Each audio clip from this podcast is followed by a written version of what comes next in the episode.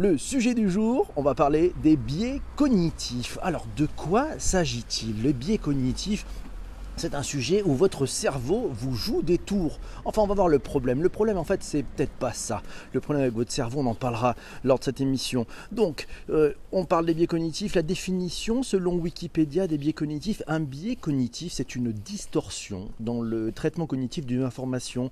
Le terme biais fait référence à une déviation systématique de la pensée logique et rationnelle par rapport à la réalité.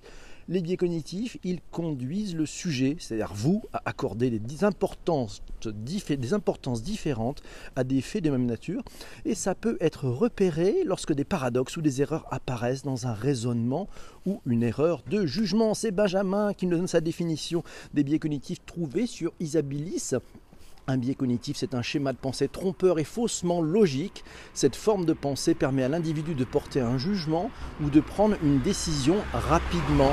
Les biais cognitifs influencent nos choix, en particulier lorsqu'il faut gérer une quantité d'informations importante ou que le temps est limité.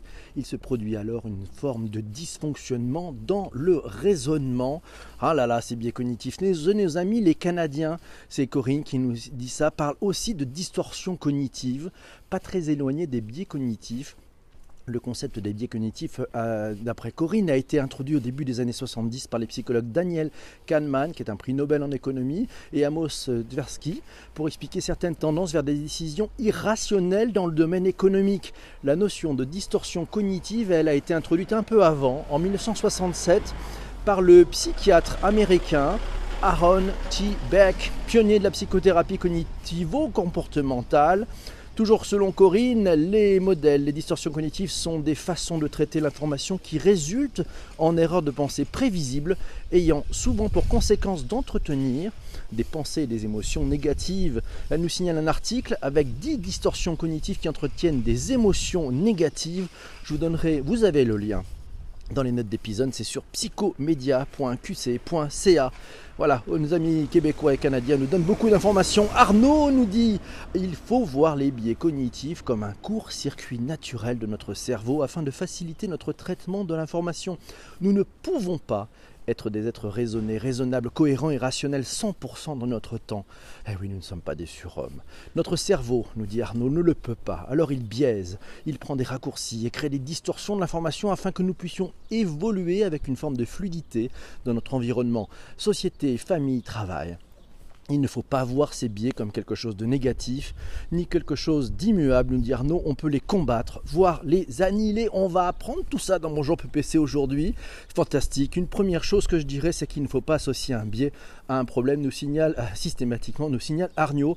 Arnaud, bonjour Massio, hello à tous, bonjour à quatre lettres aussi qui vient d'arriver, bonjour Humanao, et oui, de bonheur, de bonne humeur, vous êtes tous là. Bonjour Isabelle, bonjour Sophie, comment ça va? Elle est là, t'es arrivée aussi, yes, ben c'est bon, j'ai pas dit bonjour à Luigi, bonjour Luigi. On dit bonjour à tout le monde, ah oui, c'est tous ceux qui êtes là. N'hésitez pas, vous pouvez partager, retweeter, je compte sur vous. On parle des biais cognitifs, c'est les limites de votre cerveau, on va en parler. Euh, ça me concerne aussi d'ailleurs, je vous rappelle. Alors il existe un site dédié aux biais cognitifs euh, L'URL s'appelle biaiscognitif.com. C'est euh, Laura qui nous signale ça. Merci à Chénard pour ce retweet.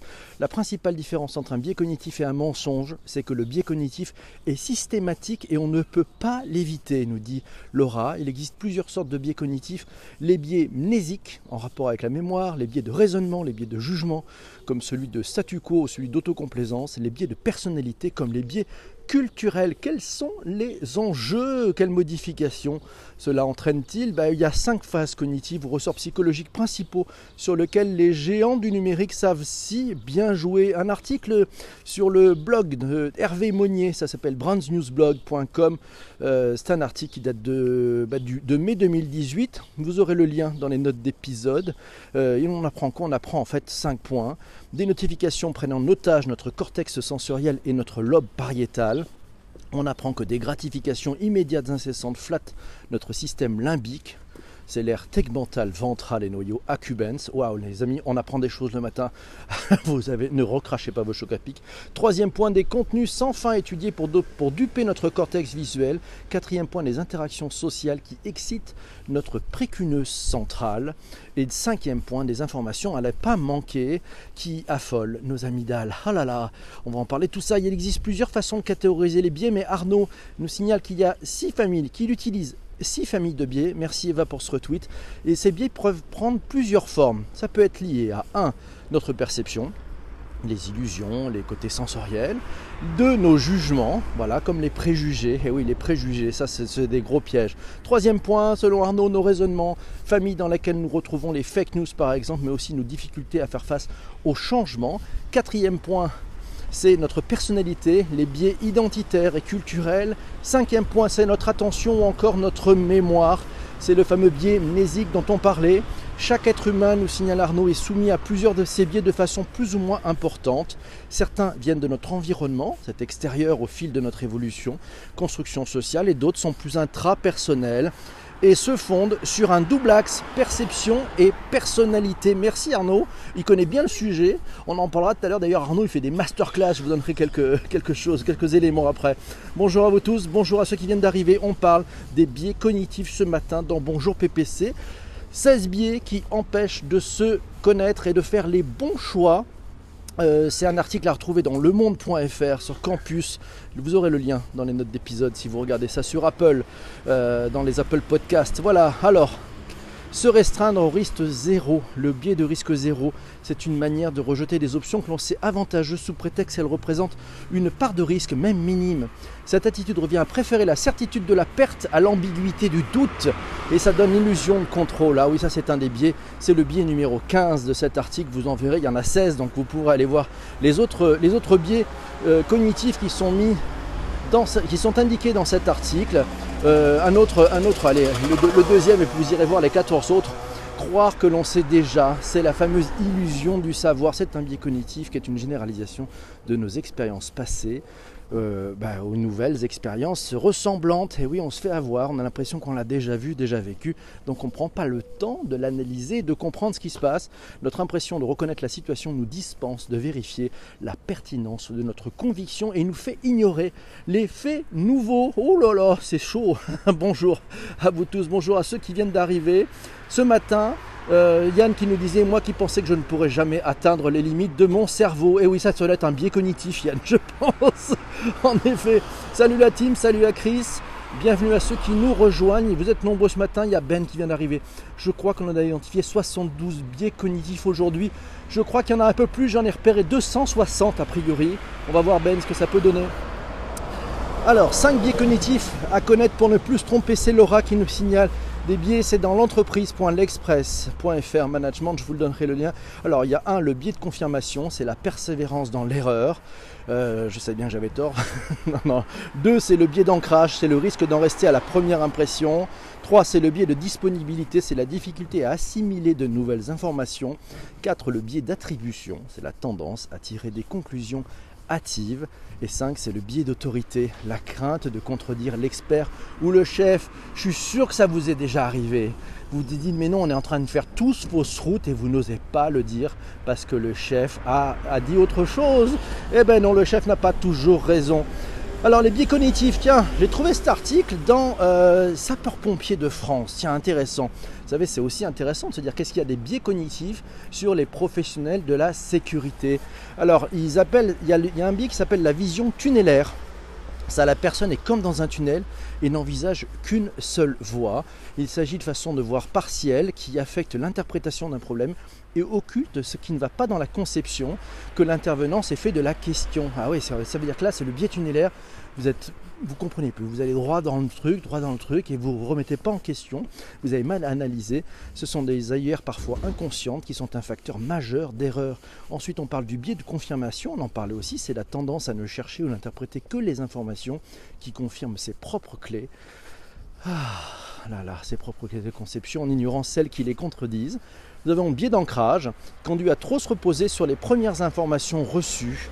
Le biais de disponibilité, celui-là, il consiste à estimer ce qui est le plus probable en fonction de ce dont on parle le plus. euh, le biais de groupe, croire ou faire des choses parce que de nombreuses personnes de l'entourage croient ou font la même chose. Et enfin, l'effet Dunning-Kruger. Il s'agit de la tendance des moins qualifiés dans un domaine à surestimer leurs capacités et paradoxalement la tendance des personnes compétentes à sous-estimer les leurs. L'effet Dunning-Kruger, euh, je vous mettrai un lien dans les notes d'épisode chez cep.vd.ch. Euh, c'est un site d'auto-formation. Comment euh, évaluer C'est l'auto-évaluation de l'effet Dunning-Kruger. Comment s'en prémunir? Eh ben, En fait, il faut tester les compétences réelles. Ensuite, il faut cibler et décrire les compétences, oser s'attribuer ses vraies forces, comme reconnaître ses limites. C'est un bon pas en avant. Euh, pour contrecarrer ce fameux biais cognitif, 3, il faut aller ou rester sur le terrain pour à l'épreuve des faits. Quatrièmement, c'est éviter les excès de modestie. Et cinquièmement, c'est vous comparer parce que cet effet-là, il est assez terrible, ce biais cognitif. Euh, ceux qui sont très très bons ont tendance à se sous-estimer et ceux qui ne le sont pas à se surestimer. Donc là, il faut remettre un petit peu l'église au milieu du village. Comme on dit, c'est Arnaud qui dit, il existe aussi un codex intéressant c'est le codex 2016 des biais cognitifs. Euh, c'est sur penséecritique.be. Euh, vous aurez le lien dans les notes d'épisode. 10 biais cognitifs qui trompent le plus souvent. C'est Laura qui nous a trouvé ça chez consoglobe.com. Le biais de la préférence pour le centre qui fait qu'on choisit des produits au centre des rayons de façon naturelle. Eh oui, tous les experts du merchandising vous le diront. il est bon d'être en tête de gondole, mais il faut aussi être au milieu et, sur la rangée centrale. C'est peut-être plus facile pour faire sortir le produit. C'est Benjamin qui nous dit la question des biais cognitifs est très intéressante. En fait, c'est la maladie des réseaux sociaux qui sont trop souvent liés à un trop plein d'informations, à la nécessité d'agir vite, au rythme d'Internet, mais également à un manque de sens de plus en plus visible. Benjamin continue en nous disant c'est aussi l'expression de notre paresse cognitive, un besoin de simplifier qui se heurte à la réalité de nos perceptions c'est ce que l'on appelle la dissonance cognitive. Le tout aujourd'hui est de connaître cet état de fait et d'être au courant de l'existence de ces biais. C'est un moyen efficace de lutter contre la désinformation en restant curieux et sceptique. Ah oui, ben, il faut prendre sur recul aussi. C'est important. Le biais de confirmation est une, est une base du, du complotisme, nous signale, euh, nous signale, euh, Ben. L'heuristique des disponibilités nous signale Arnaud que les pompiers connaissent bien euh, voilà, sauf c'est parti. Alors les cas d'usage. Comment l'intention peut faire rater un entretien d'embauche? Il y a un article à dire dans le journal du net. Alors il y a, plusieurs, il y a sept façons de rater. Le biais, le biais des recruteurs, vous savez. L'heuristique de l'affect, l'ancrage mental, l'heuristique de disponibilité, la tâche aveugle. Incapable, vous êtes incapable d'admettre vos biais cognitifs est un biais en soi. Le biais de confirmation, le recruteur peut se faire influencer par votre milieu social, supposé. Ah oui, donc ça veut dire que l'habit ferait le moine. Oh, la saillance Se focaliser sur le trait le plus facilement identifiable sur une personne qui vient d'arriver. Le biais de stéréotypage. Les recruteurs auraient plus tendance à embaucher des hommes que des femmes pour les tâches mathématiques. Pourquoi rester dans les stéréotypes? Faut combattre les stéréotypes. Et pour regarder notre nombril, c'est Laura qui nous signale 5 biais cognitifs fréquents chez les experts du marketing digital. C'est sur le site Convertise euh, il y a le biais de confirmation, le biais de congruence, l'erreur de conjonction, le biais conservateur, le biais de soutien du choix. Je vous mettrai le lien sur, cet article pour que vous puissiez voir le détail. Faisons un test en direct sur l'un de vos biais cognitifs. C'est inspiré par Thomas Fournaise. Thomas Fournaise, il pitch pas mal et il a fait des, keynotes très intéressants sur le, sur le sujet euh, en Bretagne. Alors, Décider sans se faire biaiser. Tiens, je vous mettrai aussi le lien vers sa présentation. C'est un PowerPoint qui est, bien fait. Alors, on va, faire un test en direct pour voir si vous avez, si vous avez un souci de biais cognitif ce matin. Alors, on va prendre le premier point. Une épidémie va faire 600 millions de morts. Si le programme A est adopté, 400 millions de personnes vont mourir. Et si le programme B est adopté, il y a une chance sur trois pour que personne ne meure et deux chances sur trois pour que 600 millions de personnes meurent. Vous votez pour quoi? On y va. Alors A, si le programme est adopté, 400 millions de personnes vont mourir. B, si le programme est adopté, il y a une chance sur trois pour que personne ne meure et deux chances sur trois pour que 600 millions de personnes meurent. Vous votez pour A ou vous votez pour B, on est en direct. C'est sur Twitter, c'est parti pour ça. Alors je suis sûr que majoritairement vous allez vous retrouver à voter B. C'est assez classique. Et oui, je stoppe les conférences. Oui, alors c'est Tristan qui, nous dit je confirme les conférences de Thomas Fournaise sont top. Alors, A, A, A, question statistique B pour Tristan. Dans le vrai test, il faut deux groupes, ouais, nous dit, nous dit, nous dit effectivement Arnaud. Ben, voilà, parce que, pourquoi? Parce qu'on va faire un deuxième groupe. Et le deuxième groupe, on on va leur dire autre chose. C'est programme B. Une épidémie va faire 600 millions de morts. Si le programme A est adopté, 200 millions de personnes seront sauvées. Si le programme B est adopté, il y a une chance sur 3 pour que 600 millions soient sauvés et deux chances sur 3 pour que personne ne soit sauvé. Eh bien, vous savez, la façon de le présenter, et Arnaud, qui est, en direct, vient de nous le, signaler, si on, dit aux personnes, effectivement, que euh, on, a, un programme qui va... Euh, qui, pardon, voilà, si 600 millions soient sauvés, si on dit qu'il y a une chance, les gens vont tenter l'histoire de la chance. Voilà. C'est ça, c'est le côté positif. Donc en fait, voilà, donc on, est, on, est, on a un biais cognitif qui nous amène effectivement à faire ce calcul et, en se disant, bah tiens, la façon dont c'est présenté, on va pouvoir faire basculer. Benjamin nous dit plus pratiquement, ces biais cognitifs interviennent dans le design et l'impact et impactent l'expérience utilisateur. L'UX designer peut les utiliser intelligemment dans un but de compréhension et d'empathie pour anticiper l'usage d'un produit, percevoir son accueil avant son lancement, adapter l'expérience, etc. C'est en fait plus largement un moyen de comprendre la psychologie humaine pour proposer un produit, un service adapté ou une app adaptée. C'est Arnaud qui nous dit depuis quelques dizaines d'années, nous savons non seulement comprendre ces biais, leur fonctionnement, les aires sollicitées dans le cerveau, bien souvent aussi leurs origines et dans plusieurs domaines d'activité, on sait s'en servir. On parle donc ici de manipulation pour surfer sur ces dix biais cognitifs. Toute manipulation n'est pas forcément négative, mais si on prend des exemples dans la publicité, le marketing, la politique, les différents exemples d'astrologie qui soumet l'humain au biais cognitif le plus dingue qui existe, à savoir c'est l'effet Barnum, alors on peut en effet observer que bien souvent la manipulation n'est pas positive pour l'homme. On parlera demain dans notre prochain épisode du nudge marketing et vous le verrez, bah, ça utilise les biais cognitifs mais d'une façon plutôt douce et pour du sens. Ça sera le sujet de demain. Laura nous signale que même la BPI a fait un article à destination des dirigeants. Ça s'appelle le petit guide pratique des biais cognitifs à l'usage indispensable des dirigeants. Vous aurez le lien dans les notes d'épisode. L'escalade de l'engagement, qui est aussi appelé le biais d'unité, le biais de cadrage. Euh, on pense savoir d'où vient le problème et on mise tout sur des améliorations euh, à la supposée cause sans étudier les causes réelles. Bref, un article passionnant dans une série en plus à voir sur euh, bpifrance-lelab.fr. Benjamin nous dit par contre la frontière avec la manipulation est mince. Il pense que c'est l'éthique tant que l'on reste dans les nudges et encore. C'est la question centrale de l'utilisation des techniques de psychologie, de neuropsychologie ou des avancées en neurologie tout simplement lorsqu'il s'agit en fait de faire du business. Il nous indique 71 biais cognitifs à connaître pour mieux optimiser vos conversions. C'est sur convertise.com pour aller plus loin.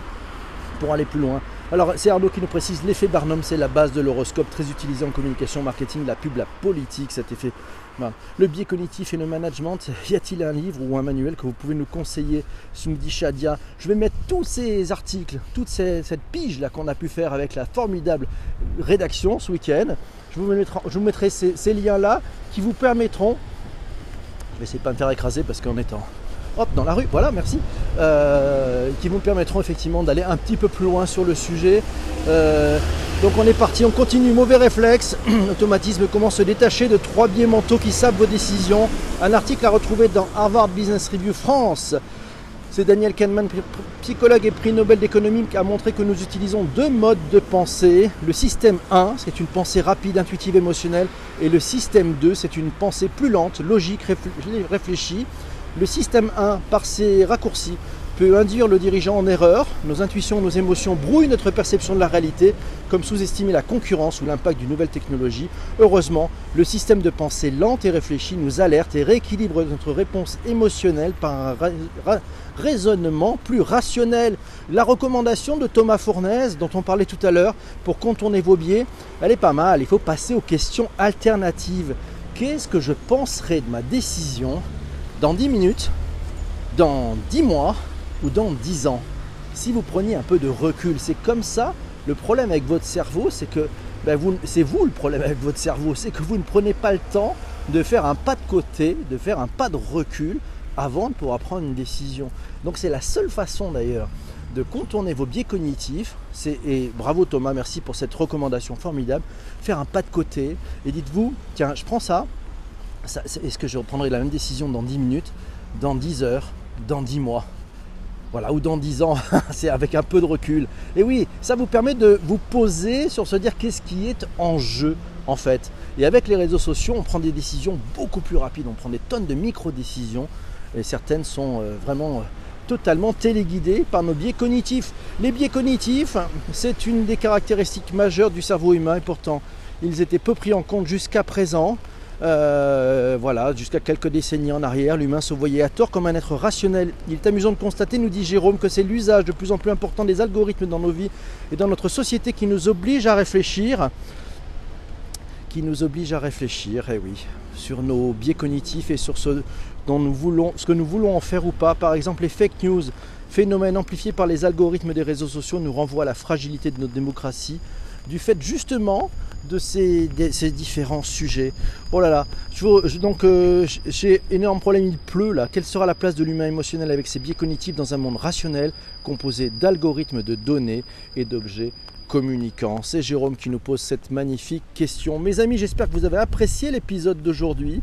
Euh, demain matin, on va parler du nudge marketing, c'est-à-dire que c'est de la façon dont euh, bah, finalement ces techniques et ces biais cognitifs peuvent être utilisés pour un marketing euh, qui a plutôt, je dirais, un bon esprit. Voilà, c'est pas c'est une logique de nous manipuler doucement, mais pour faire du bien et du bien commun et, vous le verrez, on va trouver pas mal d'exemples là. On en parlera demain matin. Satisfaire nos dissonances, c'est Isabelle qui nous dit c'est pour changer son point de vue. Il faut savoir changer son point de vue, pas s'arrêter au premier regard. Sinon, on se fait piéger. Exactement, merci Isabelle pour ce, commentaire. Il faut sortir du rythme imposé par l'environnement. C'est Ben qui nous dit ça. Euh, Jean-Emmanuel dit important le pas de côté pour regarder différemment. Ah oui, ça c'est. On sent, on sent, voilà, dès qu'on commence façon à parler de, de user experience, de design, on est obligé de faire ça. C'est Arnaud qui nous dit à demain. Ben oui, on se retrouvera demain, c'est formidable. Merci Arnaud. Ben, la résilience, nous dit, nous dit Yann. Oui, Shadia nous dit top, merci beaucoup. Bonne journée. Il y a Philippe qui était là, je ne l'avais pas vu. Bonjour Philippe, comment ça va? Vous êtes nombreux ce matin, hein. ça vous a plu les biais cognitifs? Vous avez apprécié? Eh ben, C'est l'heure de faire euh, le rôti, c'est ça? Demain matin, promis, on va parler d'un truc formidable. On va parler du nudge marketing. On en parlera tous ensemble. Donc restez branchés et puis euh, bah, si vous avez découvert ce podcast en replay, euh, bah, il faut que vous alliez voir l'autre, donc le podcast sur le nudge marketing. À demain, ciao, salut.